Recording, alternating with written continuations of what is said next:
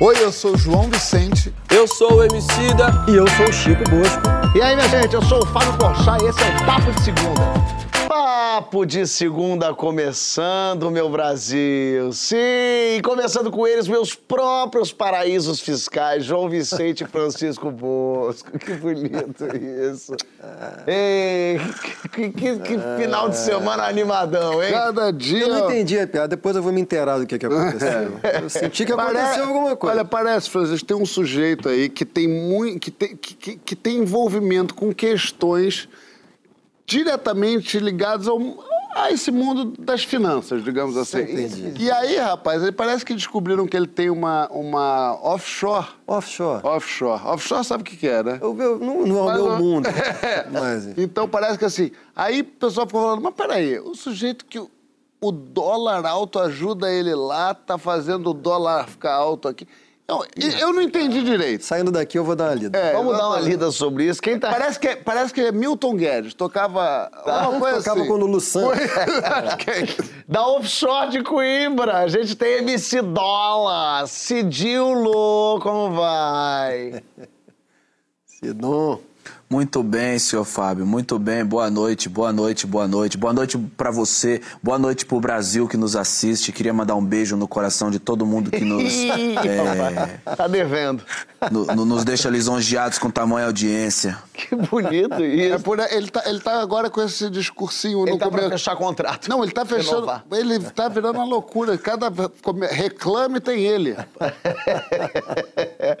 e pra gigantar o nosso. Queria mandar um abraço também pra pessoa que tá editando os reclames. Olha aqui, para gigantar o nosso capital de debate, a gente recebe a jornalista Zileide Silva. Seja muitíssimo bem-vinda, Zileide. Brigadíssimo. Ah, obrigada eu. Um prazer estar aqui com vocês, passar uma hora, uma hora e pouco com vocês, tá bom? Prazer mesmo, mesmo. Mal sabe ela que são três horas hoje, é um programa especialíssimo que a gente preparou para a Zileide. Olha, já é outubro rosa, um mês para falar da prevenção e diagnóstico precoce do câncer de mama. A Zileide acaba de passar por um tratamento de câncer de mama e a gente vai debater com ela uma palavra fundamental nesse processo, a confiança. Um médico, um advogado, piloto de avião, os professores dos seus filhos. Quem são os profissionais a quem você se entrega 100%? E como casos como o escândalo da Prevent Senior, por exemplo, abalam a relação médico-paciente, confia e vem lá na hashtag Papo de Segunda no GNT. Dizem que já é no jeito como o diagnóstico é comunicado que começa a confiança no tratamento. Como é que foi com você, Zileide? Olha, eu acho que é antes do diagnóstico, porque nós temos que fazer esse pré-exame, né? Sempre. É, é fundamental que toda mulher faça. A gente conhece o corpo, então você percebe quando alguma coisa ali, opa, isso aqui não me pertence. Eu tenho um seio extremamente denso, mas aí fazendo o autoexame, eu falei, opa, tem alguma coisa diferente aqui, então eu vou fazer todos os exames necessários. Só que tudo isso foi em meio a essa pandemia, então também o medo de ir para uma clínica, ir para um hospital, tudo com muito cuidado, usando máscara. E depois o resultado, e aí eu estou aqui em Brasília, eu moro aqui em Brasília, mas aí eu fui fazer o tratamento em São Paulo com uma equipe médica que eu já conheço, que eu tenho total confiança, exatamente isso que você disse. Então, claro, com medo de pegar um avião, com medo de passar ali pelo aeroporto, mas eu fui por isso, porque eu confiava totalmente nos meus médicos. Eu brinco assim com os colegas que eu assino um documento e falo: faça o que for necessário. No meu caso, é faça o que for necessário para tirar esse câncer de mim, porque ele não me pertence. E tem que ter essa relação de confiança, sim. No caso de mama, é o autoexame, é fundamental, porque eu descobri esse tumor muito pequenininho, então foi mais fácil né, o tratamento dele e entregar para os médicos. Eles têm um conhecimento, o câncer de mama tem um protocolo extremamente bem conhecido, então os médicos sabem exatamente o que devem fazer. E aí eu fiz, fiz a cirurgia, fiz a quimioterapia e agora eu estou no tratamento, que é tomar um medicamento durante os próximos cinco anos. Então, apenas daqui a cinco anos eu poderei afirmar com toda certeza que eu estou curada, mas eu tenho certeza que eu estou curada. Tá confiante. Não, que feliz essa história de que é descobriu precocemente, tratou, tá aqui falando sobre isso, tá já é, medicada. E, mas, ao mesmo tempo, é claro que é, durante o tratamento você confiava nos médicos, mas o quanto é importante você com você mesmo, essa confiança mesmo, assim, de não, vai dar tudo certo, vai dar tudo certo. O quanto é, às vezes, a gente tem que se enganar um pouco e, e ser um pouco poliana, porque se você se deixa bater por vai dar errado, já começa dando errado por aí. Porque, Fábio, dá um medo. Assim, eu acho que essa é uma notícia que ninguém quer receber o câncer, porque durante muito tempo nós nem falávamos a palavra câncer. A gente falava, ah, tem uma doença, tem um problema, porque tem esse medo de câncer quase que ser um sinônimo de morte. Né?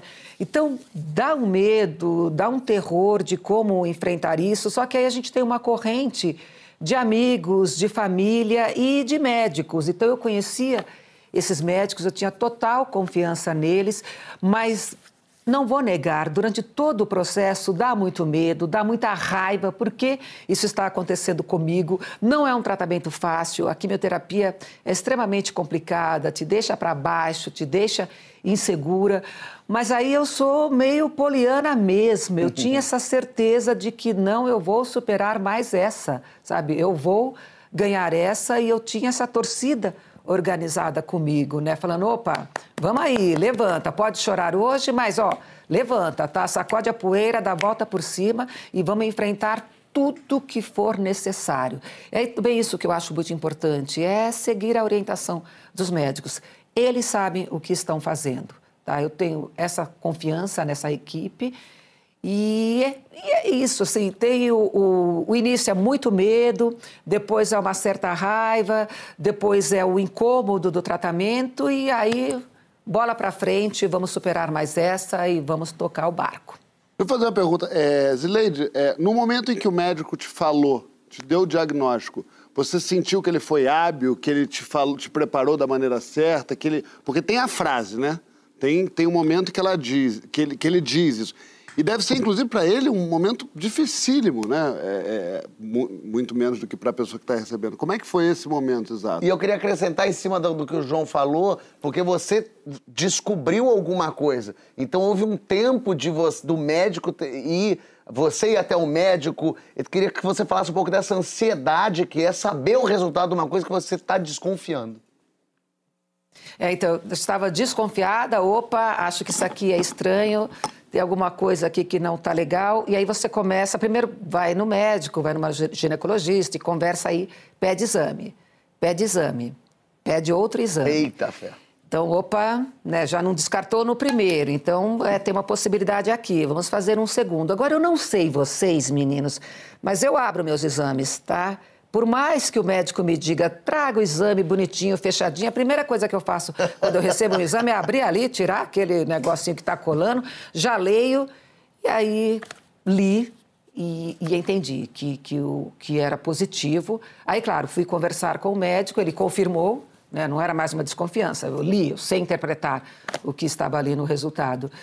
E aí já foi conversar, opa, e a partir daí o que eu devo fazer, qual é o procedimento, como eu devo proceder a partir de agora, né? E é tocar isso. Mas, João, é extremamente difícil. Quando eu li, eu já fiquei. Putz, um câncer, vou ter que enfrentar isso, e ainda esse complicador, que era a pandemia da, da Covid. Mas eu sou muito prática, tem uns colegas que falam isso. Nossa, a Zileide é tão prática nesses momentos, porque, ok é um câncer? Como que eu vou resolver esse problema? Tá? O que eu devo fazer agora? E foi o que eu fiz. E acho que é o que todo mundo deve fazer. Assusta sim, o câncer não é uma palavra fácil até hoje, mas tem tratamento, tem cura. Então, vamos enfrentá-lo. Francisco, é, eu quero falar um pouquinho da confiança, é, sobre construir e destruir a confiança. Parte muito de você também querer acreditar, você tem que se deixar entrar nessa. Não, vou, vou confiar no médico, ele é um médico, ele sabe tudo. É isso mesmo. Ah, Fábio, eu falaria agora. Bom, primeiro me solidarizar com a Zileide, assim. É duro. Meu pai teve um câncer também recentemente, assim, então eu acompanhei muito de perto, assim. E esse começo é um começo muito difícil, um começo é muito difícil para a família toda, né? E Imagino depois... que seu pai esteja bem já. Meu pai está bem, mas também coincidiu com a pandemia, o que para ele teve um impacto muito forte, porque foi a suspensão da vida dele, né? Da atividade profissional dele. Então veio tudo junto, assim. E ele fez o primeiro show dele agora recentemente. Então foi para a família, assim, foi uma coisa linda de, de recuperação de tudo. Né? Mas falando um pouco de confiança de uma maneira geral, Fábio, em, em qualquer relação, eu acho que confiança exige duas atitudes das duas partes envolvidas. Uma atitude é a de você se abrir à construção de uma relação de confiança, o que exige lidar com a sua vulnerabilidade, né? porque nada garante que o outro vai sustentar o acordo de confiança. Né? Mas se você entra numa já numa atitude completamente fechada, cética, aí você não constrói mesmo, e a, e a tendência é você, para se proteger, quebrar a relação de confiança antes do outro, para poder se proteger, né?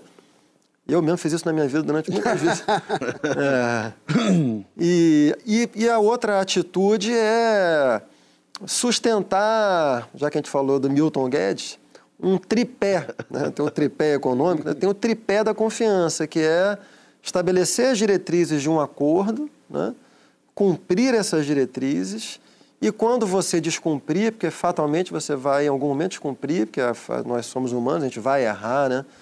Eu estou entre aqueles que valoriza demais o reconhecimento do erro e o pedido de desculpas, sabe? Acho que por meio do, desse reconhecimento das desculpas, você João está rindo que é um ritual que a gente já praticou algumas vezes. Você restabelece. Mas isso, mas não tem nada que dê mais confiança no outro do Exato. que quando a pessoa tem a humildade Assumir. de dizer Exato. eu errei com você, porque isso eh, faz com que a relação fique mais Exato. densa. Eu né? acho que também fortalece. O, o que eu acho que, que, é um, que não pode acontecer é a confiança ser quebrada sistematicamente. Aí, hum. aí o hum. próprio reconhecimento do erro vai, vai perdendo o valor, né? Claro. Emicida, tem alguém que a gente tem que tem umas pessoas que a gente tem que confiar cegamente. O médico é uma, né? Dá para ficar desconfiando do médico o tempo todo. Piloto de avião não dá para falar, isso eu não acredito muito. Eu vou entrar nesse avião para ver qual é, mas não sei se funciona. Fala um pouco sobre... No caso do Emicida, principalmente, né? Que morre de medo. morre de medo. É, de quem que é saudável ter um pezinho atrás, hein? é, de pastor da igreja, do taxista, da falar. ex. Não go... Eu não gosto nem de falar desse negócio de avião, Fábio. É, a última vez que eu voltei de, de Portugal pro Brasil, tinha um, um senhorzinho pernambucano atrás de mim na fila, entrando no avião. Aí eu virei, cumprimentei ele, né? Aquele menezinho de cabeça. Op. Aí ele olhou para mim assim, deu dois soquinhos no avião, assim, pum, pum. Aí ele fez, não dá para acreditar que esse negócio fica lá em cima, né, fi? Ele trouxe uma série de pensamentos assim com os quais eu já tinha já te me familiarizado né? e colocado numa gaveta obscura dentro da minha mente aqui. Eu fiquei, voltei, eu fiquei às nove horas da viagem pensando como que essa porcaria fica aqui em cima. Aí a, a terapia que eu faço agora é o seguinte, sabe o negócio que me fez confiar no avião, mano, e não é confiar, confiar mesmo, que confiar 100% eu vou confiar no dia que ele bater asa e botar ovo. Mas é, eu fico um pouco mais em paz porque eu passei a entender que o ar é um negócio físico. A gente acredita que o avião está flutuando no nada. E o avião não está flutuando no nada, ele está deslizando no ar, uhum. sabe? E aí eu fico pensando, isso aí é física, isso aí é física, é física, entendeu? É física. Agora, sabe que eu estava ouvindo vocês falando? E eu pensei que durante muito tempo da minha vida eu não tive uma relação. É, essa relação de confiança, de troca com o médico. E olha que a minha mãe é uma profissional da saúde, foi durante bom tempo da vida dela. Minha mãe foi auxiliar de enfermagem. É, foi nessa profissão, inclusive, que ela se aposentou.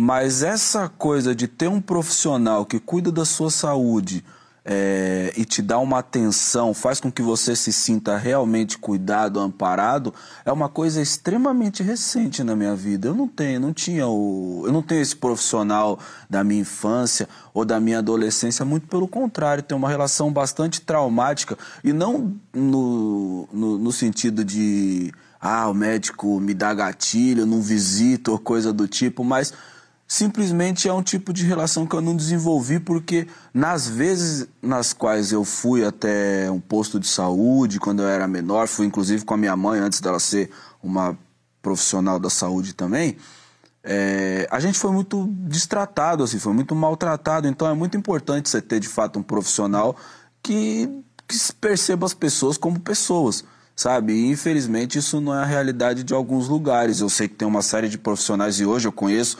alguns deles que pô, são meus amigos, admiro e fico muito feliz de ver a forma como eles conduzem a relação com, com seus pacientes. Mas infelizmente essa não era a realidade na minha infância e acredito que de alguma maneira não é a realidade para muitas pessoas ainda hoje. Falar para você que quem quebrou isso aí em mim foi a, a minha dentista Doutora Ana Fontoura, eu tô até fazendo aqui essa propaganda para ela que ela merece. Doutora Ana Fontoura foi uma pessoa mágica na minha vida, foi a primeira pessoa que sentou e conversou, só conversou. Nós ficamos uma hora. Às vezes eu vou, eu falo para ela que eu queria que tivesse um, parece uma terapia quando eu vou lá, que a gente fica conversando. O problema do dentista bom é que ele gosta de conversar com você com a boca aberta, né? Então você fica e ela vai te perguntando as coisas.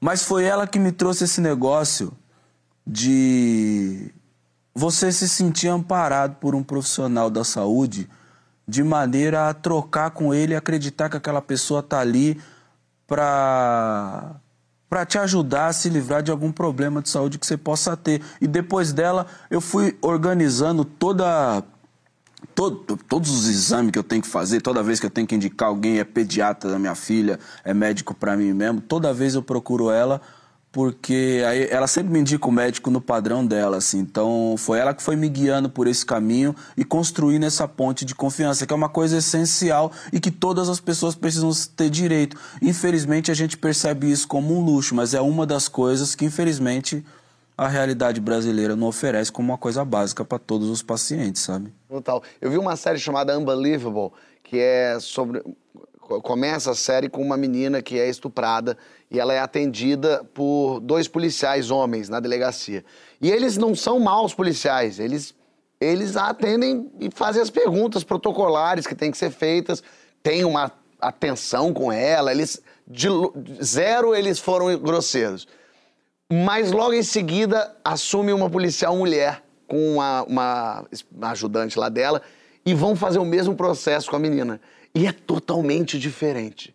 Os caras não maltrataram a menina, mas as, as policiais mulheres entendem muito mais o que está acontecendo, entendem todas as fragilidades e dificuldades, e elas fazem em cada detalhezinho, uma bobagemzinha de quer uma água, uma bobagemzinha de, de fica aqui, calma, podemos falar. Quer parar de falar agora, né? É, quer parar de falar agora, fala, não, quer continuar, a gente não tem importância.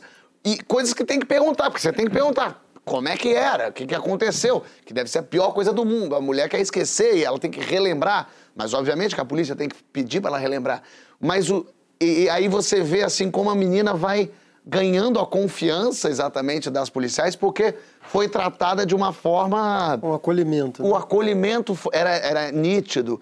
Então é muito interessante essa coisa da confiança, mesmo quando você acha que está sendo, porque os dois policiais estavam fazendo o trabalho deles e estavam achando que estavam criando um, um, um, lugar de amparo. Mas quando vem as duas mulheres, vira uma outra coisa. E aí, dentro de, de, desse lugar de, de mulher, eu queria saber um pouco da autoconfiança, Zileide, que você tem que ter como uma mulher negra no Brasil, que tem que acreditar em você mesma, porque se deixar para os outros, eles não vão acreditar nunca. Fala um pouco disso, assim, também da tua trajetória, de o quanto você tem que ser 20 vezes mais forte pra, e 20 vezes acreditar em você, porque quem está do lado de fora não colabora muito. Olha, Fábio, aí tem uma coisa de família, né? Hum. Eu acho que essa retaguarda que você tem da família e a minha, eu sempre tive esse apoio da minha família, é, de me respeitar, de sabe, de de me, de me fazer gostar de mim, tá? Sendo negra, sendo nas escolas, normalmente, mesmo em escola pública, mas eu era a única negra, então eles sempre apostaram em mim, sempre apostaram na educação. Eu acho que isso é fundamental para todos. E uma coisa que você fala, eu vejo, eu sinto às vezes ainda no Congresso Nacional. Às vezes eu chego e vem um policial legislativo negro e vara, olha, e me cita como exemplo. Fala assim: olha, eu falei de você para minha filha. Se você conseguiu, se você está aí nesse cargo que você ocupa hoje, ela, uma menina negra, também pode.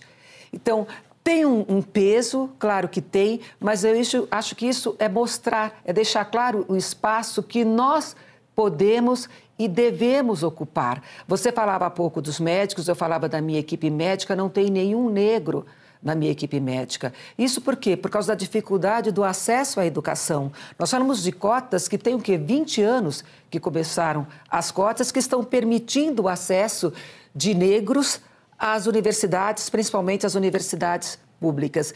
Então, isso é tudo um, um, uma história que ainda está sendo construída. E um pouco antes de o programa começar, eu conversava com o Ebicida, falando de alguns textos que nós somos obrigados a ler nos últimos dias, que são os textos absurdos, que é incrível como a gente ainda é obrigada a ler esse tipo de texto nos dias de hoje. Quando você fala num livro infantil para crianças que negros, que crianças escravizadas vinham para o Brasil e no navio brincavam, é, jogavam, pulavam, não a corda, pulavam uma corrente.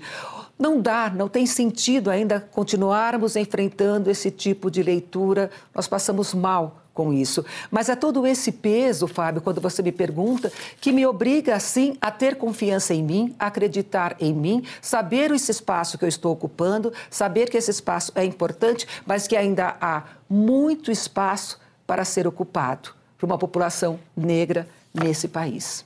Sensacional. Eu estava só falando uma coisa engraçada que aconteceu comigo esses dias. Eu estava conversando com um amigo meu, que é negro, e ele estava falando, a gente estava falando sobre esse assunto que vem permeando minha vida ultimamente, que é a procura de um psicanalista. E aí a gente conversando, ele também queria e tal e tal. E aí ele tinha um, também um bom psicanalista, ele falou, é, eu vou parar o meu psicanalista porque eu preciso de um psicanalista preto. Ele, eu preciso conversar com um profissional negro e está sendo muito difícil achar e tal e tal. E alguém na roda falou assim, mas respeitosamente, disse, mas você não é melhor ter um psicanalista bom e não procurar por um psicanalista negro? Ele falou, não, não existe estudo no mundo que faça um psicanalista entender o que eu senti e senti na minha vida, na minha infância, por ser uma pessoa negra. E eu achei muito interessante esse pensamento, que é um sujeito que vai cuidar da sua cabeça, que vai desenvolver um trabalho com você. E esse ponto de vista dele de pensar que em algum momento, é, em algum, no processo psicanalítico dele, ele chegou no momento que ele precisa conversar com uma pessoa que seja, que seja mais próxima dele, onde essa identificação seja ainda maior. Interessante. Né? É super. Silene estava falando é, do, do, do segurança lá do, do Congresso, né? A jornalista Val Bem-vindo soube que a Zileide vinha para cá é, e aí mandou esse áudio aqui para nossa produção. Eu queria passar esse áudio para a Zileide ouvir. Bota aí para gente. Ouve aí, Zileide. Eu vi que Zileide Silva vai estar tá no Papo de Segunda hoje. Eu decidi ser jornalista com 11 anos de idade, quando eu ela estava fazendo a cobertura da, da, da queda das Torres Gêmeas em Nova York. Eu tinha 11 anos e eu olhei para a televisão e vi uma mulher preta sendo jornalista. Que é muito bom hoje poder olhar para a televisão e, e, perceber que existem mais pessoas pretas e saber que Zileide foi uma dessas pioneiras, assim, sabe? Que abriu caminho para um tanto de gente preta que está aparecendo hoje. É isso. Beijo. Incrível, né, Zileide? É isso. Lindo, emocionante isso, Fábio. E é meio que eu te disse, é um espaço que ainda a televisão brasileira ainda é muito branca, uhum. né? É, nesse último ano mudou muito. Você vê principalmente a propaganda tem muito ator, muita atriz negros. Como isso é importante. Agora há ainda esse espaço a ser ocupado. E aí deixa eu só pegar rapidinho o amarelo do Emicida, quando ele ocupa o Teatro Municipal. O Teatro Municipal que eu fui conhecer criança levada por uma escola pública, mas que me levou até o Teatro Municipal. E eu lembro que no documentário ele pergunta para um companheiro, ele fala, não, nem com a escola. E aí o Emicida vai lá e ocupa esse espaço. Você vê o Teatro Municipal com negros, Como isso foi importante? Talvez para essa colega minha que hoje é jornalista, é se identificar, é se enxergar, é ter a cor dela ali. Olha, olha, ela é jornalista negra, ele é um cantor negro, ela está ocupando um espaço na TV Globo, ele ocupou um espaço do Teatro Municipal. É extremamente importante isso ainda hoje. E tem uma coisa bonita também quando a gente vê, outro dia a gente Acho que foi até aqui no programa que a gente estava botando várias crianças, o que, que elas queriam ser. E aí tinha um menininho branco. E ele falou que ele queria ser o Pantera Negra. Então, como também é importante que os brancos tenham os negros como referência, para também querer ser aquilo que os, os negros se tornam e se tornaram. Então, é muito, muito lindo isso tudo junto. João, agora voltando para confiança. Ih, menino. Eu quero saber, você, você é um desconfiado por natureza? Tu desconfia de tudo, Joãozinho? Cara, eu, eu acho que Aí eu vou até tirar de mim. Eu acho que nós fomos, nós brasileiros somos desconfiados. Eu acho que esse é o grande problema, inclusive, da gente como sociedade, assim. Eu acho que a gente aprendeu a desconfiar de tudo. Quando a gente, é, na pandemia, por exemplo, a coisa que eu mais ouvi eram as pessoas falando assim, pô, eu queria ajudar, mas não sei para quem, porque tem muito golpe, tem muita ONG que não é ONG, pessoa que diz que está ajudando, que não está ajudando. A gente para em vaga, em, em, fila dupla, por pensar que se a gente ficar um tempo procurando vaga, a gente vai estar tá sendo otário, porque o outra pessoa vai parar, vai, vai fazer uma gambiarra ali qualquer.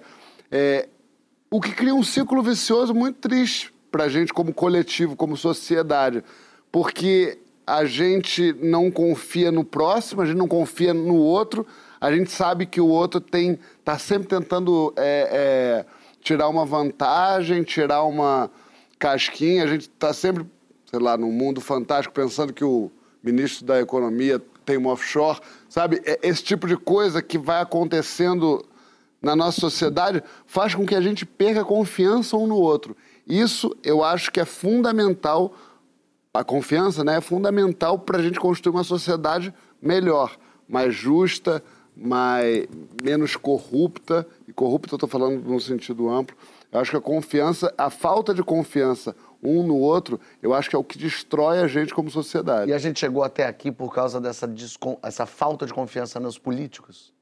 Não, acho que a culpa não é dos políticos, não. Acho que a culpa é de todos nós. Assim, Mas pensando em política, o brasileiro não confia no político. A gente fala, político é ladrão. Política é tudo uma merda. Eu acho que isso causa é, é, anomalias como o Bolsonaro, né? Porque aí as pessoas começam a falar, não, queremos não políticos na política, o que é uma doideira completa, assim, é você pensar que você quer não político, essa bandeira que teve em 2018, 2017, 2018, é, a, a, os políticos são pessoas corruptas no geral. Não concordo, acho que tem bons políticos é, por aí. Acho que tem políticos muito corruptos, mas eu acho que essa é mais uma das falácias que, que essa, é, essa gente mal intencionada que trabalha muito bem esse tipo de formatação de discurso para transformar um incompetente responsável como o Bolsonaro é, em presidente. É, acho que essa de, de os políticos são todos corruptos é uma delas. Boa. Ó, na volta para o próximo bloco, a gente vai voltar para falar sobre como lidar quando as coisas fogem do nosso controle. Quero saber se você é um improvisador ou se você é um desesperado. Então comenta lá na hashtag.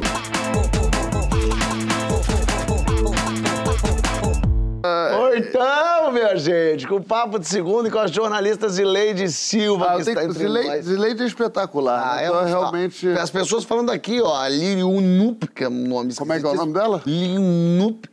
Esse programa é muito bom, gosto de todos. E hoje levou minha jornalista preferida. Obrigado a vocês por fazerem acontecer. Olha só, que bonito isso. Muito bom, muito bom. a vida do jornalista, porém, não é fácilzinha, não.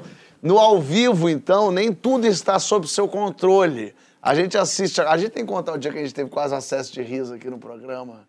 Vamos contar isso. Deixa eu fazer essa introdução e mostrar isso aqui. Que a gente tem que fingir que está tudo sob controle. Aí eu queria mostrar para vocês agora um compilado que. Das vezes que os jornalistas ficaram vendidos, tiveram que lidar com os imprevistos aí. Eu se vira no 30 da notícia, bicho. Deixa eu ver isso aí. A polícia É, me perdi aqui, desculpe. Eu amo isso. Vamos tentar. Tá sem som aqui. Dá pra aumentar o som aí, galera? Tá, vamos. Tá. não, não, gente, não dá. A polícia procura pelo motorista que atropelou e arrastou um rapaz por 15 quilômetros em Campo Grande. O crime causou revolta. Essas oitivas. Não, pode, não, Júlia, pode. Não, a gente está autorizando. Não, a gente tá, não, não vai poder almoçar que, que, eu vou te chamar a agora. a Júlia está desde cedo. Deixa, Maria. Não, deixa, não deixa, Maria. não. Estou com muita vergonha. Não, não. É só mais um comentário. Almoçar, deixa, Maria, falando de exploração Olha, da, do, dos humanos. Só mais um comentário. Ele coordena o projeto que leva os deficientes visuais para assistir os jogos da Copa do Mundo. Muito obrigada pela sua participação. Thank you very much for your participation. E o grupo de oposição ao Talibã assumiu a autoria das explosões em Cabul. Eu tenho mais uma informação aqui que a inteligência americana está, está difícil a gente está recebendo essas informações ao vivo que a inteligência americana conseguiu interceptar mensagens de Osama Bin Laden sobre os ataques. Essa é a última informação que nós estamos acabando de receber aqui no escritório da Globo em Nova York. Esse eu amo, Uh, The Best de for, uh, for the wider region? I think one of your children just walked in. I mean, shifting, shifting, shifting sands in the region. Do you think relations with the North may change? Vem a babá desesperada, já viu? Eu, gosto que ele vai empurrando. É a mãe da criança. Chegou mais um. My apologies. Ela vem desesperada. Ela vem cantando pneu. Criança. Isso eu amo muito. North,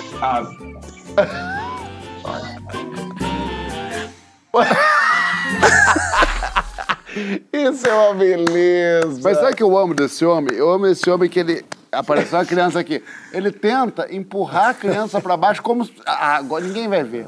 Ninguém vai ver essa eu criança. amo. Faltou presença de espírito, né? É, eu gosto de botar no Pô, se colo. ele pega ele no colo, a criança no colo, ele ganha. Mas eu gosto muito da pessoa quando dá um problema técnico e ela tem que entrar no programa e aí, aí entra sempre um técnico meio assim, ó, no meio, tá? Geral. aí a pessoa entra assim, ó. meio agachado, só que tá todo mundo vendo. Aí a pessoa fica aqui, ó, meio de longe e vai embora assim. Aí é muito pior. Era melhor que chegasse aqui, mexesse e fosse embora, mas a pessoa sai assim. Não, eu quero também agora advogar aqui a favor de Dona Zileide Silva, que é o seguinte: você tá na cidade que tá sendo bombardeada, e aí ainda querem que você te acordar às três e meia da manhã. Zileide, Falando, agora, Zileide, agora. Pelo amor de Deus! O Bonner te ligando, falando. Bom, Zileide, vem aqui. E aí levanta a pessoa, o que que tá acontecendo? Estão tacando avião nos outros. Ele fala, peraí. Aí ela vai, tem que se arrumar, não sei o que, vai aparecer ali. né? E ainda te cobram o que você... E vai chegando notícia. Ah, pelo amor Eu de Deus. quero muito sa- saber dessa lente de contato, esse lente. Pelo amor de Deus, aquele olhão esbugalhado procurando é das melhores coisas que eu já vi na TV. Que desespero. Vale virar avestruz? Enfiar a cabeça no buraco, nunca mais tirar. Porque o Chico acabou de falar de, de ter um jogo de cintura aí, mas na hora falta, cara. Quando isso acontece ali no pega pra capar. Porque depois, claro que eu pensei, gente, eu podia ter falado, tive um problema, não falava problema técnico, porque senão os colegas da técnica iriam me matar, mas eu poderia ter falado um problema, chamava o comercial, só que isso você só pensa depois. Né? A sorte que eu tive ali é que o jornal seguia, o jornal hoje, então ele continuava, eu tive que, opa, vamos ali continuar, não deu para parar. Foi ótimo, porque senão eu acho que realmente eu viraria um avestruz e nunca mais iria aparecer no vídeo. Mas, tinha caiu sua aparecer- lente, é isso? Ela não, ela não chegou a cair, menino, ela entrou, sabe assim, Ai, depois que foi uma agonia. dificuldade para conseguir tirá-la. Né? Exato, aí tinha essa agonia. Agora, o que eu ouvi, teve um- uma solidariedade muito legal nesse momento, que é assim, olha, só erra quem faz. Tá? Então é isso mesmo, só erra quem faz. Nesse do 11 de setembro foi um terror, porque durante to- todo o dia nós íamos discutindo o que estava acontecendo, enfim, um avião, um segundo, outro na Pensilvânia, e cai, fecha o espaço aéreo, e ninguém assumia a autoria dos atentados e em alguns momentos quando nós parávamos nós discutíamos as possibilidades foi a primeira vez que eu ouvi falar em Al-Qaeda e em Osama Bin Laden e aí era essa última entrada do Jornal Nacional, um Jornal Nacional histórico. Eu já sabia, todos ali tínhamos noção que nós estávamos fazendo história. E aí, na última entrada, minha então diretora me passou esse papel que vocês estão vendo aí com a informação. Olha, a Al-Qaeda, de Osama Bin Laden, acaba de assumir a autoria dos atentados né, nos Estados Unidos. E Novamente, hoje eu estou de óculos, mas novamente, acho que vocês perceberam, eu estava sem óculos. E aí ela vem me passando aquele papel, vocês percebem que eu vou fazendo isso, né? Eu vou ainda assim, pego o papel e aí venho trazendo e não enxergo, não enxergo, não enxergo. Quando meu papel tá aqui para eu conseguir. Tá o falando aqui. né? Tô de lendo, tô lendo aqui. Olha, muito interessante a Al-Qaeda, viu? Ela tá aqui. Ô, Zileide, eu, eu falei que o, que o jornalista devia ter mais, mais presença de espírito, mas eu, particularmente, não tenho nenhuma, viu? Eu gosto sempre de ensaiar, de preparar. A minha sorte é que eu tô com dois caras aqui no estúdio que, se cair o estúdio, eles mantêm isso aqui bem. Mantém os man- pratinhos rodando. Mantém os pratinhos rodando. Mas, Ileide, a jornalista tem um, um- um perigo maior, porque você não. Você, a sua reputação está em jogo. Se você erra uma informação e fala, não estou conseguindo, parece, "Ih, jornalista não sabe de nada. Parece que você tem que saber de tudo o tempo todo, né?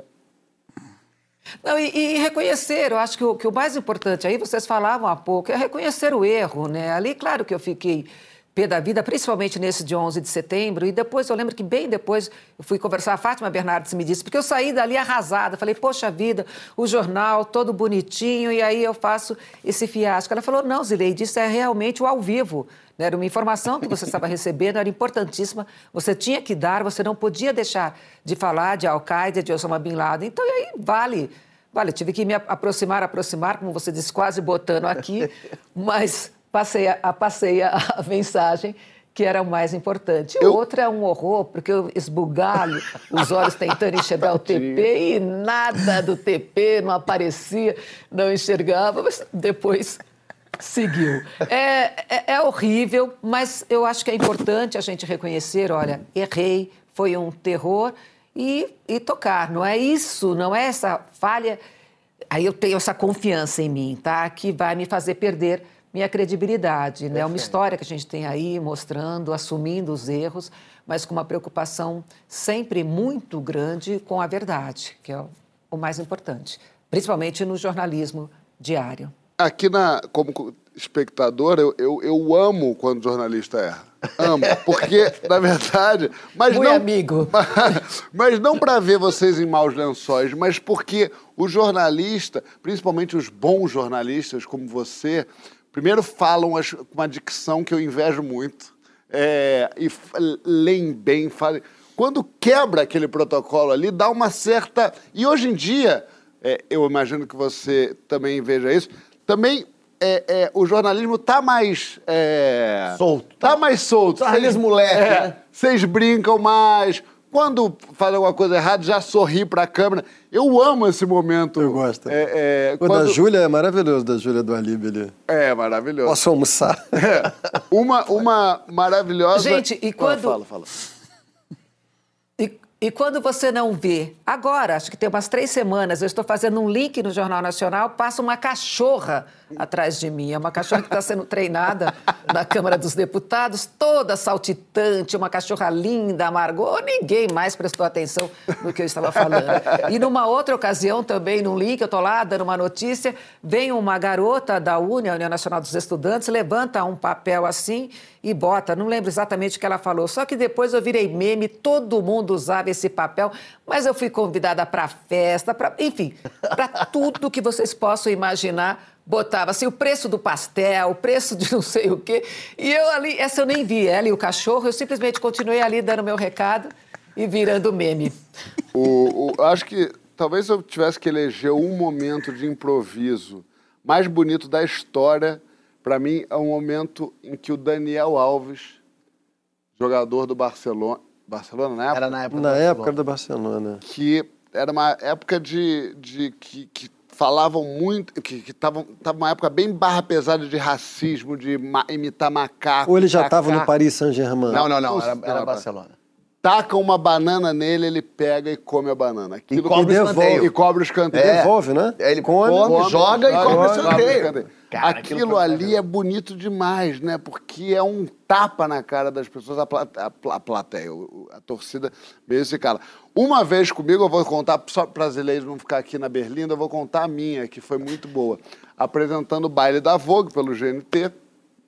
Tô lá, e você, não sei o que, que maravilhosa ela, olha aqui que ótima essa roupa, e não sei o que, e hoje teremos Preta Gil no palco, e falando pra caramba, eu era o, o âncora, e tinha alguns repórteres. E conversa vai, conversa vai, vem daqui a pouco, chega Tayla Ayala, é, de mutante. E tá vestida de mutante, tá? Ah, eu adoro mutante, eu também adoro mutante, que legal. E canta a música do mutante, canta a música do mutante, sai, lá ela. Vem outro convidado, daqui, a pouco vem a, a assistente e diz assim: tô com a Baby do Brasil. Menina, falei, do Não mutante. teve dúvida. Na hora minha cabeça associou Baby do Brasil, do Mutante. Meu Deus. Menina, quando ela virou, ela falou: Oi, João, eu falei, Baby do Brasil, dos Mutantes, essa mulher que eu sou fã há muitos anos. E ela falava assim, e, e aí, bonitinha, que ela não quis me denunciar. Ela ficou com uma cara de, de desprezo, era a cara que ela tinha, mas ela fazia assim com a carinha assim, ela falava. Ela falava bem pequenininha, não é mutantes, não. Não é mutantes, não. E eu pensando, não é mutantes, não? Será que ela tá com problema com a velha trupe dela? O que, que será? Eu não cito mais mutantes. Ih, não, quer que... então, não quer que fale de mutantes, não vou falar de mutantes. Tá com problema? Tá com problema. meu Deus, Aí foi não sei o que, não sei o que mais. Ainda, ainda falei, acho que Mariana, que estava no, no carro de som, é, do carro lá do Switcher, quando ela saiu, ela falou, ô João, não é mutantes não, João. Aí é Rita Lee.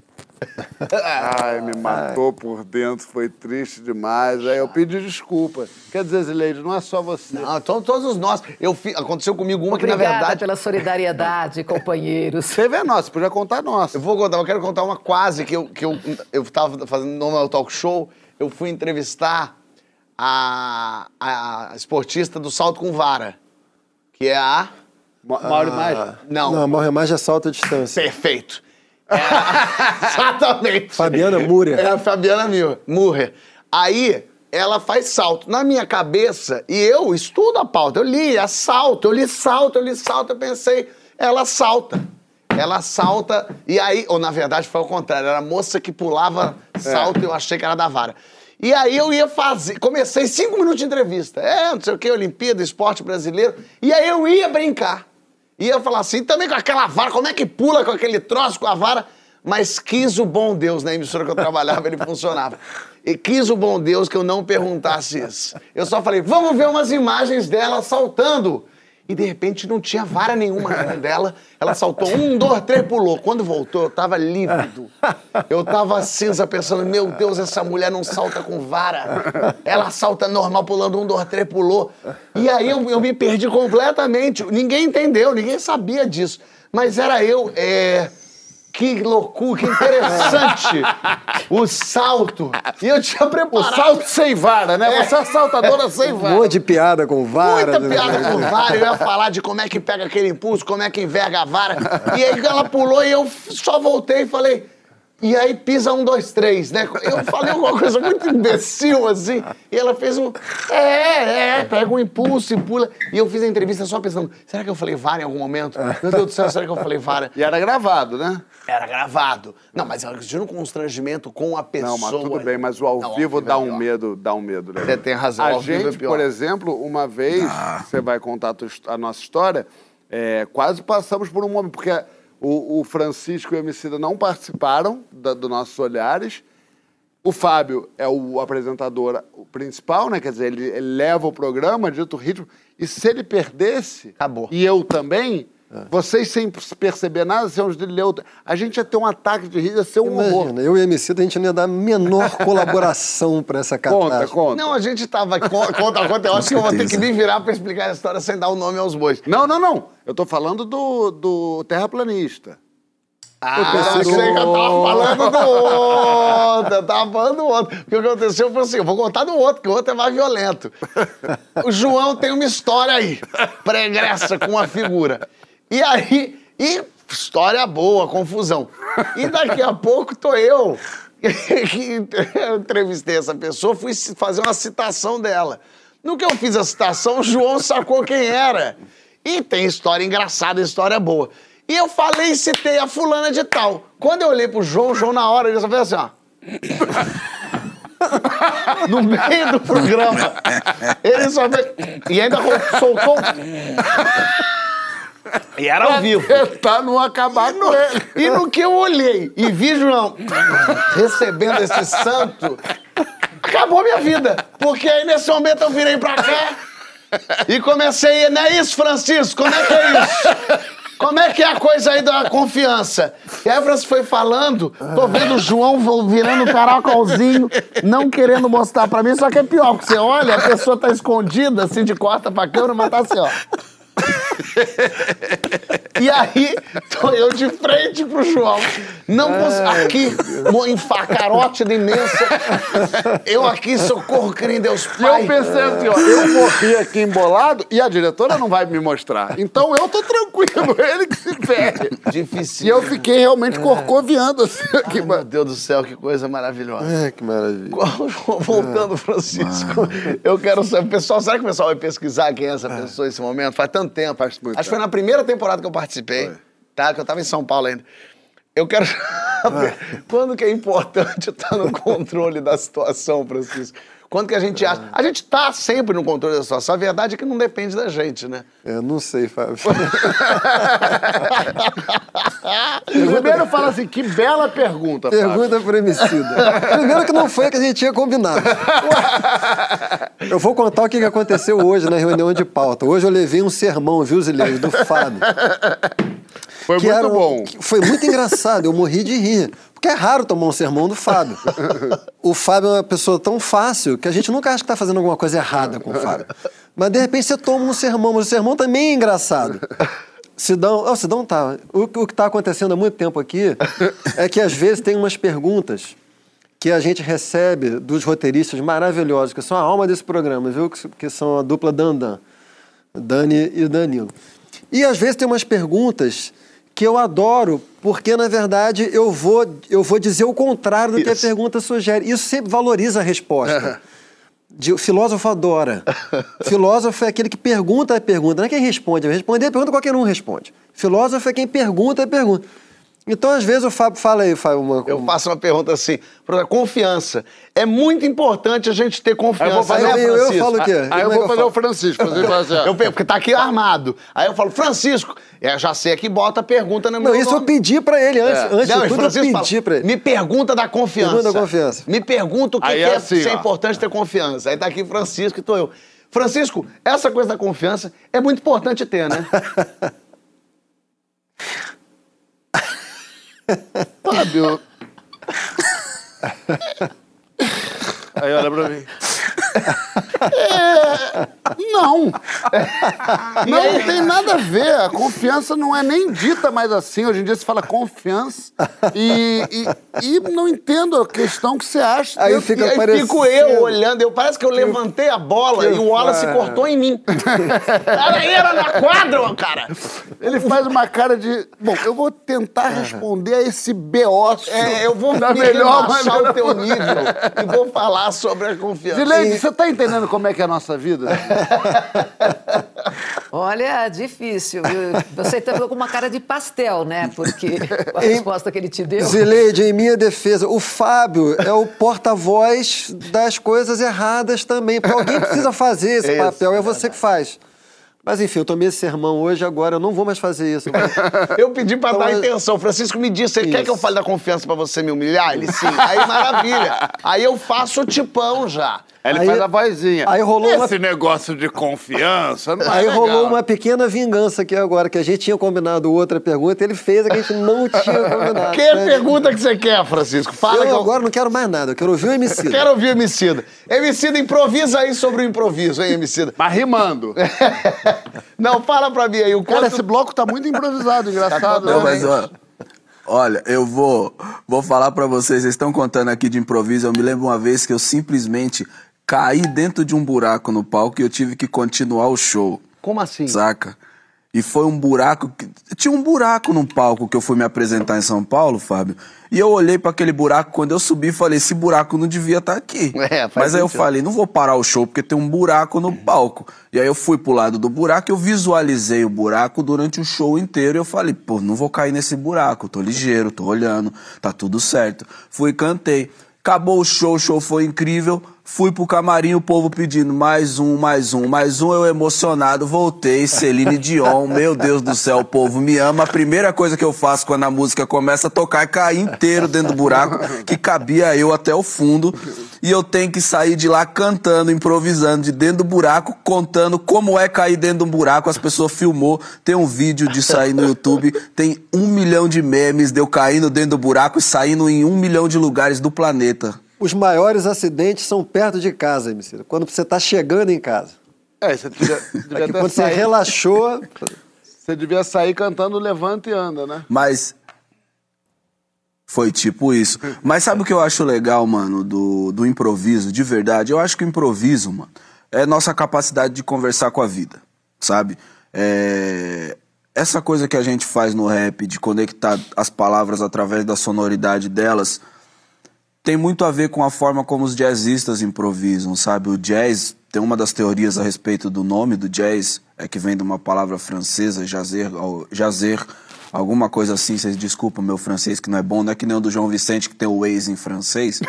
é, mas eu eu acredito que o que a gente faz de fato é isso. Quando a gente improvisa, a gente está conversando com a vida em qualquer tipo de solução que a gente precisa, sem às vezes ter os meios para isso, sabe? A gente se agarra no que a gente tem e não perde o rumo da solução e vai até o final. Fé em Deus. Eu, eu, acredito no improviso como um estilo de vida, sabe? Pra tudo. Muitas vezes, inclusive, eu me lasco porque eu acredito tanto no improviso que às vezes o organizadinho tá aqui e eu falo: não, não, não, não, não, deixa que eu resolvo. Aí chega ali na frente, o organizadinho tinha um propósito de existir e eu já tava abraçado claro. no improviso. Eu tô ali afundando e olhando pro organizadinho sólido, falando: puta, então é por isso que o organizadinho existe. É isso. Aí, Francisco, eu te respondo, te rindo, indagando. A gambiarra, Francisco. A gambiarra é um, é artífice brasileiro, do- nos resume. A gambiarra não é o jeitinho brasileiro, não é uma coisa positiva nossa. Vamos O que, que você acha, João? Fábio, não... Tem duas coisas aí, né, Fábio? Ô, vai. Cara, bom. Ótima é uma- pergunta, Fábio. É uma ótima pergunta. É, vai me fazer sair um pouco do tom maravilhoso do bloco, mas talvez valha a pena.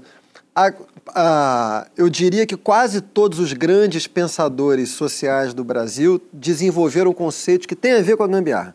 Por exemplo, Sérgio Buarque de Holanda e o conceito de homem cordial. O que, que é o homem cordial? É, seria o, o- a forma de, de se relacionar socialmente no Brasil que não consegue se orientar por princípios modernos, que são os princípios do abstrato, do universal. Então, o homem cordial é aquele que está sempre procurando a relação afetiva, porque pela proximidade ele dribla o universal. O Antônio Cândido, tem o Antônio Cândido, que não era muito chegado a pensar essas coisas assim, era um homem super sério, mas ele tem um ensaio maravilhoso sobre um livro maravilhoso, que é o Memórias de um Sargento de Milícias, que é um ensaio chamado Dialética da Malandragem, onde ele pensa a sociedade brasileira do segundo reinado e como é que ali, como não, como era uma sociedade muito fluida, o que você tinha era basicamente a corte, um contingente enorme de pessoas escravizadas e você não tinha uma classe média feita de profissionais liberais. Então tinha um grande contingente de pessoas que flutuavam e que tinham que viver de forma malandra, porque não tinha, não tinha espaço é, institucional para elas viverem. Roberto Schwartz pensou a categoria de favor, que também está relacionada à mesma estrutura social. Tem gente que não tem, não, tem, não tem profissão liberal, não tem como trabalhar. Ou era escravizado, ou era da corte. Então tem gente que vivia de favor. Quem conhece Machado de Assis, quem lê Machado de Assis, sabe que a figura que representa o favor é a figura do agregado, que aliás chegou, entrou século XX. Nós pegamos essa figura do agregado muito viva, né? Então, a- a- todo o pensamento social brasileiro gira em torno da gambiarra. Tem um pensador social brasileiro muito importante também, que é o Chico de Oliveira, que ele dá uma interpretação essa história toda muito interessante, Fábio. Que eu acho que a gente tem uma tendência a pensar que o jeitinho, o improviso, ele vem das classes populares. O que o Chico Oliveira vai dizer é o seguinte, ao contrário. Na verdade, o jeitinho, ele vem das elites brasileiras que nunca instauraram no Brasil um regime moderno de verdadeiro cumprimento da lei que permitisse um capitalismo moderno e um regime verdadeiramente democrático. Então, as classes é, privilegiadas, elas é que deturparam a lei e obrigaram as classes populares a darem um jeitinho, porque de outra forma seriam completamente massacradas pelo, pelo modo como as elites propuseram que elas, que elas vivessem. Então, de fato, é a grande questão nacional. Né? Muito bom, vamos pro próximo bloco. Quero só contar, eu sei que a gente não tem tempo, diretor, mas eu queria contar o dia que eu tive que me virar para. Eu tava no palco fazendo um stand-up. Eu contei já a dor de barriga que eu tive no palco? Stand-up é sozinho. Não sei. stand-up sou eu sozinho. Não tenho o que fazer. E, e eu tava em pé fazendo o stand-up, e no meio do stand-up, a barriga deu uma pontada, mas aquela pontada que é. aquela pontada que ela é. Ah, outra. Que é como se aqui dentro o Vitor Belfort fizesse uma assim no queixo. E aí deu, você dá aquela travada e imediatamente você pensa, como é que daqui eu vou? E eu fazendo aqui, isso aqui é texto, isso aqui é humor, hein? E ó, Graça, o quê? E o pezinho que pisa, que pisa junto. É isso? É, fica aqui, humor, humor, humor, humor. Daqui a pouco não havia mais. Eu falei, eu vou segurar, de repente passa. Mas daí veio a segunda onda. Uma pororoca que vinha vindo trazendo coisa de muito interna. E aí eu pensei, eu, eu, eu travei assim num nível que cortaria fora o braço de Wolverine. E aí eu falei, eu não tenho, eu tenho que ir ao banheiro agora, mas eu não tenho o que fazer. E aí eu, eu fingi problema no microfone. Então eu tava aqui. Não, porque. de- Aí eu. Galera, microfone falhou aqui. Eu vou resolver isso em um minuto. Deixei o microfone no chão, saí tranquilo. E foi assim: vou, vou- aqui é a saída do palco. Eu saí tranquilo, eu tava bom, foi assim. Eu- no que eu entrei, eu já entrei abaixando a calça e sem brincadeira. Eu, eu fiz assim, ó. Voltei. Eu voltei numa imediata, Emicida. Foi um que foi, foi como os meteoros que mataram os dinossauros. tá Eu voltei com a... E aí o que aconteceu? A produção não sabia que, tava, que era problema da minha Tava barriga. tentando consertar A o produção microfone. tava maluca consertando o áudio, trocando o microfone, mexendo na fiação. E eu voltei do rá, fechei, peguei... Funcionou, gente, deu tudo certo aqui, coisa maravilhosa. E segui o show, minha produção tensa, nervosa, ninguém soube de nada. E eu rapidamente resolvi minha vida. E Passado- antes de acabar o bloco, eu quero agradecer ao GNT pelos quatro anos de convívio, essa- apesar de eu ter tomado um esporro hoje. Um É esporro nada. Foi é um, um comentário bem humorado. A gente já vai voltar pra falar das birras e irritações que corroem os relacionamentos com o cônjuge, com os amigos, no trabalho. Qual que é a sua maior birra aí, hein? Me fala, faz o exposed aí na hashtag Papo de Segundo GNT.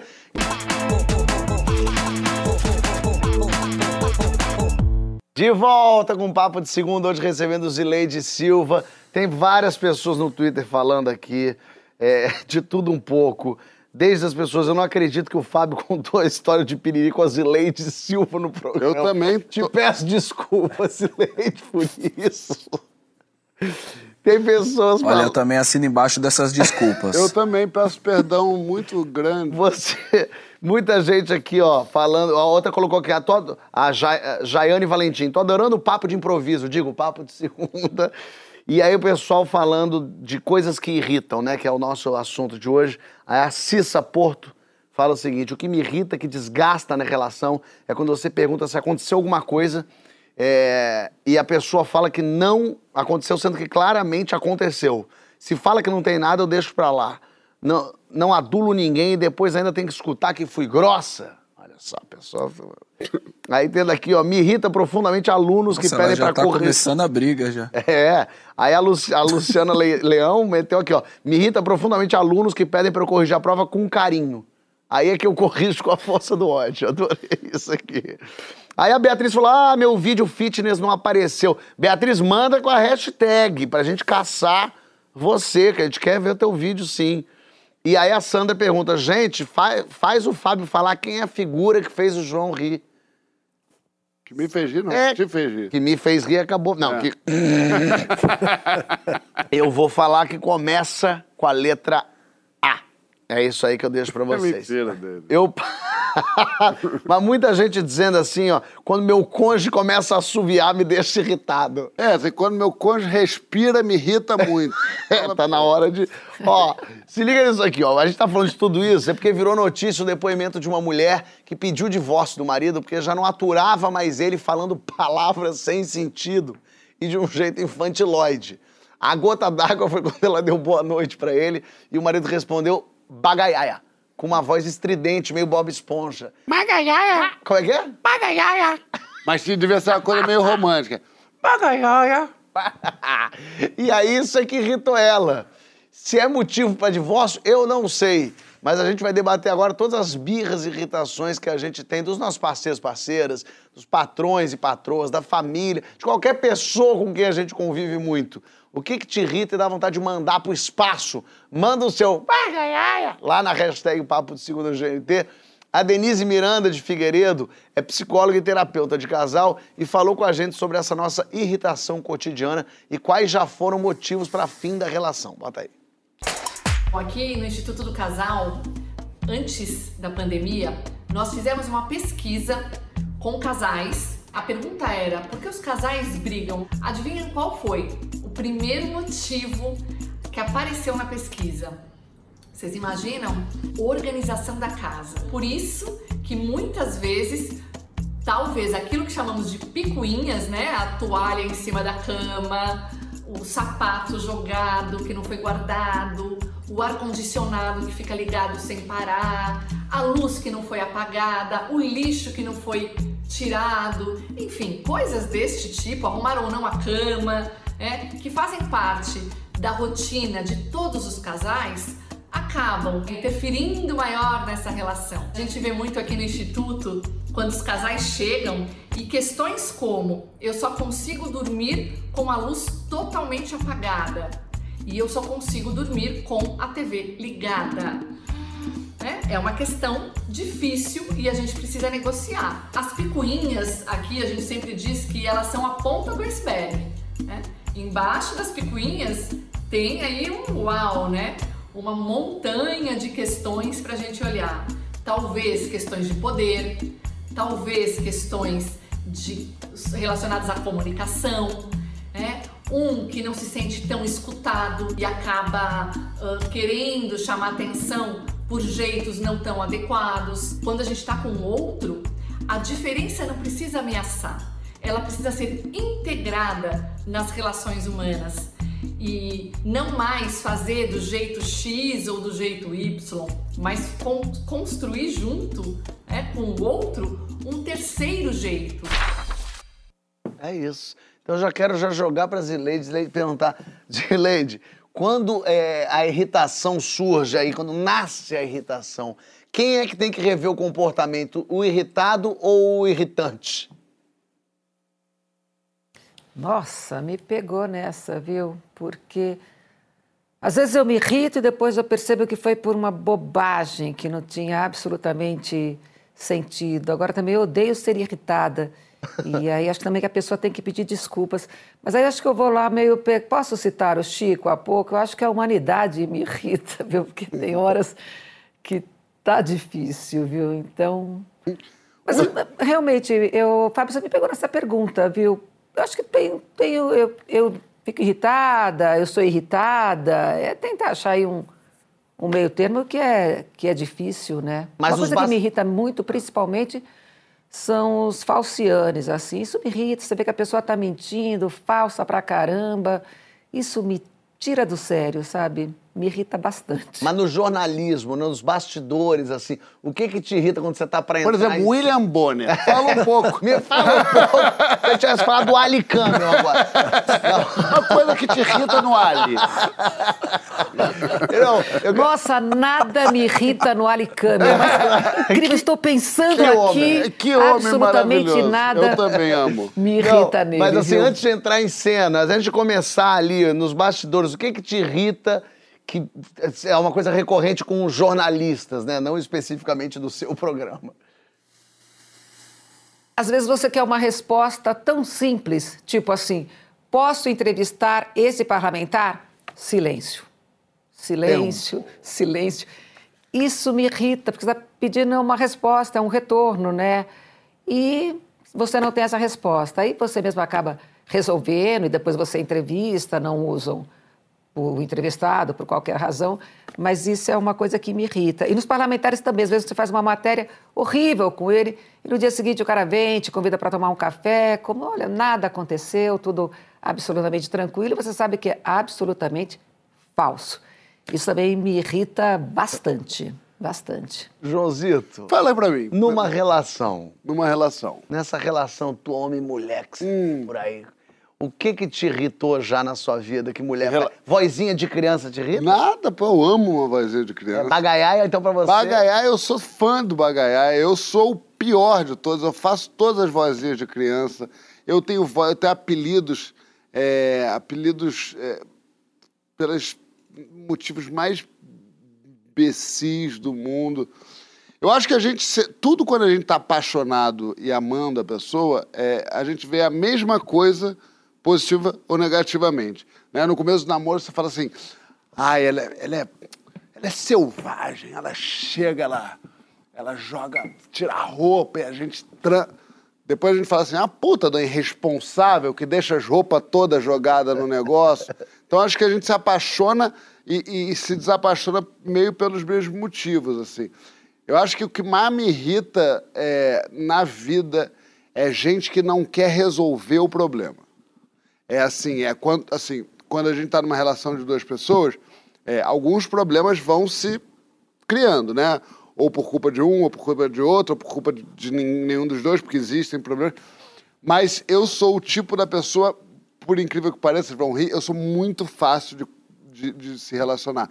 Eu quero resolver tudo, eu peço desculpas muito facilmente, eu, eu, eu tenho um poder de reflexão do que eu fiz, do, de onde eu estou errado, muito grande. Então eu sempre estou querendo resolver, não importa discutir, mas quando você vê aquele negócio que alguém escreveu aí, assim, pessoa que você fala assim, mas tá acontecendo alguma coisa. Você tá olhando pro prédio há quatro minutos, a gente tá no carro indo para Petrópolis, alguma coisa. Não, nada. Aí você fala, ah, cacete. Ou pelo menos fala, tá acontecendo, Mas não mas depois a gente fala. Hum, O que me irrita, resumindo, é uma pessoa que tá por conta de vaidade ou alguma coisa é, mal construída dentro dela mesmo, não ajudando para o bom funcionamento daquela instituição chamada namoro, casamento ou ajuntamento. Isso é o que mais me irrita. Eu descobri hoje que eu irritava minha mulher numa coisa que tô eu, é, tá ela fazendo uma- um carinho assim na minha boca. Ela falou, "Tia, Calma, tá ela fazendo um carinho na minha boca? É. Que loucura! Como assim? Eu achei doido. prática estranha, É, né? tá ela fazendo um carinho Foi. assim na minha boca. Foi. Fazendo aqui assim. Foi bastante específico Não isso foi aí. específico?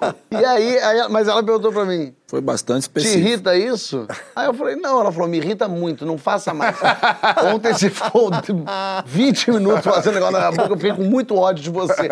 Eu falei, mas por que você não falou? Ela falou, não sei, me deu raiva, você enchendo na minha boca. Não é chato? Eu falei, não, não, eu não acho. Ela, mas é. Mas é chato, não faça. Eu Falei, "Ló- claro, ela não falou brava assim, eu que E tô quando, humor e, na história, mas ela falou exatamente isso. E quando a Nathalie deixa coisa bagunçada? É lá? isso, me, Me conta eu como é que nem é. entrar nisso. Não, mas me Ontem eu usei a frase que eu, eu me tornei o meu pai, porque eu- a, a- a luz do hall ela deixa acesa. A conta de luz nas alturas. E eu falei, ô Nathalie, eu vou ter que te falar. A gente não é sócio da Light. E ela falou, casei com meu pai. Eu falei, talvez seja, mas apaga a luz. Por que que deixa a luz acesa? Eu saio desligando. Vambora, meu amor, vamos. Ela tá na porta, eu falo assim, mas eu preciso desligar Itaipu pra, pra, pra tudo se resolver aqui nessa casa, realmente. Mas ela, é, mas eu tive essa conversa com a Nathalie, porque ela, ela, ela deixa coisas jogadas, mas assim, do tipo assim, eu falo, meu amor, joga fora essa garrafa pra mim. Ela fala, claro. Ela pega, deixa aqui e faz. Eu falei, é pra jogar fora. Ela, meu Deus! E- Eu falo, mas como é, como é que é possível? Ela falou, mas eu sou desligada. Eu sempre fui assim. Eu falei, pois é, mas agora você tem outra pessoa com você nessa casa. Você precisa. E não é questão, você quer fazer sua bagunça no seu canto, você faz. E ela falou uma coisa muito interessante. Ela falou, é porque não passa nem pela minha cabeça que isso é um problema. Quando eu tenho, porque às vezes eu chego no corredor, tem um saco de lixo no, no chão. Eu falo, ué, tem um saco de lixo aqui? Aí eu falo, meu amor, oi, é, vem cá um minuto. Ela vem, sem brincadeira, ela vem andando de longe, passa em cima do saco de lixo e fala, oi, meu amor, fala. Eu falo, que é o saco aqui? Ela falou, ah, é, tem um saco. Ela nem viu o saco. E pra mim, eu, quando eu entrei na casa, eu fiz assim. Tem saco de lixo espalhado por aqui. Porque eu já sei o cheiro do, do, do emba- embalagem no chão. Mas não incomoda a pessoa. Não pega nela. Emicida. Emicida, o que, que te irrita na cama, Emicida? O que, que na cama te fazem que te irrita? Assim, na, hora, na, na hora H, Emicida? Não faça uma coisa dessa. Eu quero saber o que, que você faz que mais irrita a tua cônjuge. Na cama. O que, que eu faço? Poxa, tem, tem uma lista de coisas, né, Fábio? Mas sabe uma coisa que me irrita? Barulho de, de gente mastigando. Eu entendo um pouco isso, hein? Como é que é isso? Fala Sabe? mais. Eu acho que eu sei. Gente que Ah, engole meu mano. alto. De Quando gente- você eu- não eu- tá comendo também. É, eu tenho vontade. Eu tenho É, quando você não tá comendo, eu tenho vontade de abrir todos os pacotes de bolacha, de coisa crocante de casa pra eles murchar, sabe? E a pessoa morder e não fazer som nenhum. Eu, eu fico me segurando pra não fazer isso, porque eu tenho um negócio que, que me, me, me dá um, um- um ódio.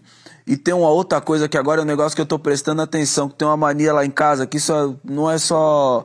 Não é só minha esposa, não. Isso tem uma cultura ali naquela casa que é o seguinte. As pessoas lá gostam de pegar o cabo do carregador, colocar nas coisas delas e tirar o, o, o, o gadget do, do, do- de quem colocou pra carregar. Então você põe seu celular ali pra carregar, a pessoa simplesmente vai lá, ela acha que você tá bom com 30% de bateria, você é um profissional que usa o seu celular, e a pessoa fala, bom, 30% tá bom pro homicida se comunicar. Ela vai, puf, tira, coloca no fone de ouvido Bluetooth dela, coloca no, no, no, no celular, entendeu? É... E isso é uma coisa que eu tô começando a averiguar. Eu tô, eu tô, tô quase achando quem é as pessoas, e é mais de uma. Só queria deixar isso aqui no ar, porque isso aqui vai chegar lá em casa, entendeu? E a pessoa vai saber que o cerco tá fechando. Eu concordo com o Cidão e acho que a regra universal para tirar do carregador é 75%. Bom, interessante Quando eu vejo isso, hein? 76 eu tiro. Gosto 74 eu já fico meio assim. 76 o bum. Falou, é isso. É, dura a vida do rapper brasileiro, né? Quando- a gente, e tem uma coisa muito curiosa É que muito acontece difícil, com a João. pessoa que você mais ama, a pessoa que está do seu lado, que é a gente se irrita com pequenas coisas. E às vezes uma pessoa que você nem conhece faz uma cagada monumental e você. Não, tudo bem, deixa. Por que, que acontece isso, Francisco? Porque a pessoa que fez uma cagada monumental terá feito uma vez, se você quiser, você nunca mais olha na cara dela, né? Uma pessoa normal só odeia o próprio cônjuge. uma pessoa que odeia outra pessoa tem problema mental. Porque qualquer outra pessoa você não tem a relação compulsória, né? O seu cônjuge você tem, né? Então é, é- é precisamente porque você é profundamente implicado naquela pessoa, você ama aquela pessoa e você não tem saída, né? Nathalie, quando faz alguma. Quando eu faço alguma cagada, derrubo um negócio, ela fala: graças a Deus que foi você e não fui eu. Porque Se Claro. fosse eu, Claro. eu ia ouvir. E você ia falar, eu falo, é, mas criou fama, agora Esse é um clássico da relação. Então, imagina se sou eu. Isso, ela fala muito. Imagina se sou eu.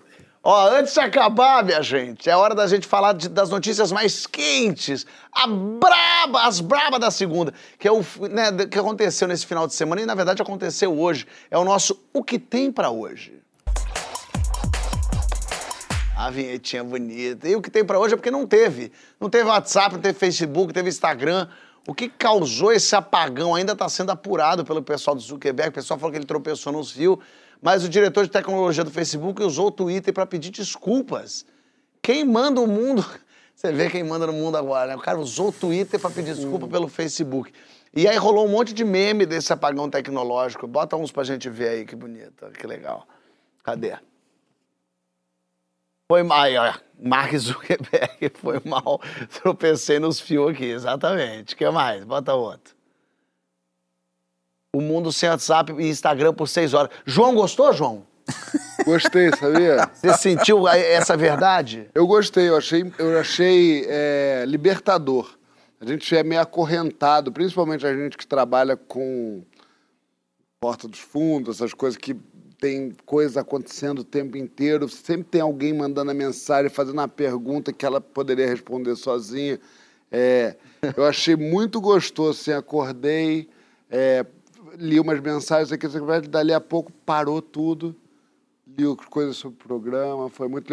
E também lancei uma, uma, um grito hoje que foi muito abraçado na- nas redes sociais, que foi pelo WhatsApp é, é, auditável e, e- impresso. e impresso.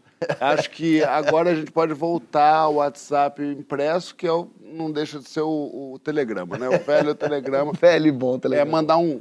Francisco, tá aí? Eu quero me juntar Dali ao João nessa pauta. Não o Telegram. O É um telegrama. Telegrama.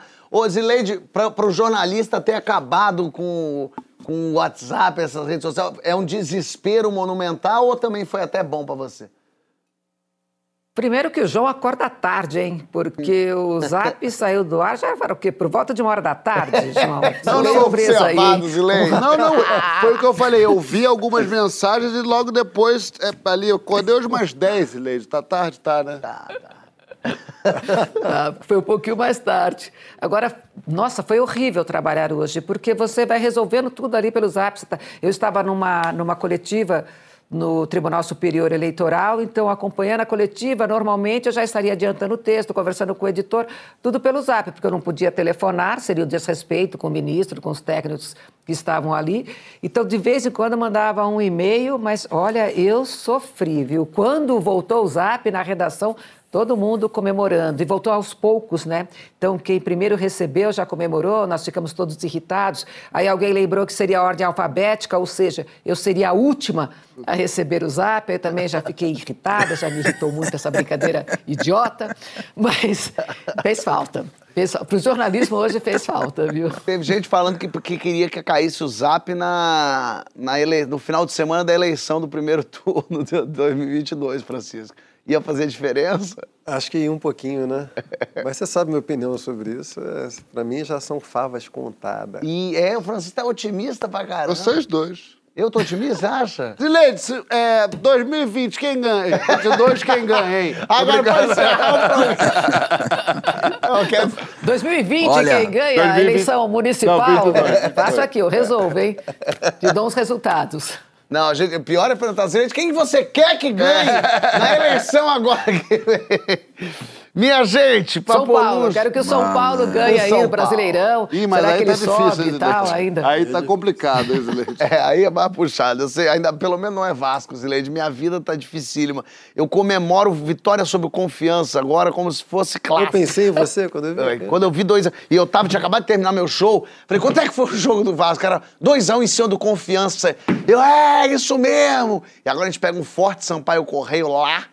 Lá. Precisando. Lá. Lá. que precisa- lá. Meu Brasil, Papo Luz, terminamos. Joãozinho, Chiquinho, Leandrinho, um beijo e um queijo pra Zileide, vocês. grande beijo, muito obrigado, adorei a sua presença aqui, viu? Ah, eu adorei Zileide, ficar com vocês, beijão. eu adorei. Foi o máximo. Seja bem-vinda sempre. Prometo que da próxima eu vou me comportar melhor, viu, Zileide? É isso. Beijão pra João Vicente aí, certo? Eu acho que a pauta do João Vicente de, do, do WhatsApp impresso, tô junto com ele nesse movimento, certo? E vou além, pela privatização do Facebook. Olha, interessante isso. Isso vai encontrar aderência no governo. Isso vai ter aderência. Beijo pra vocês, meninoides.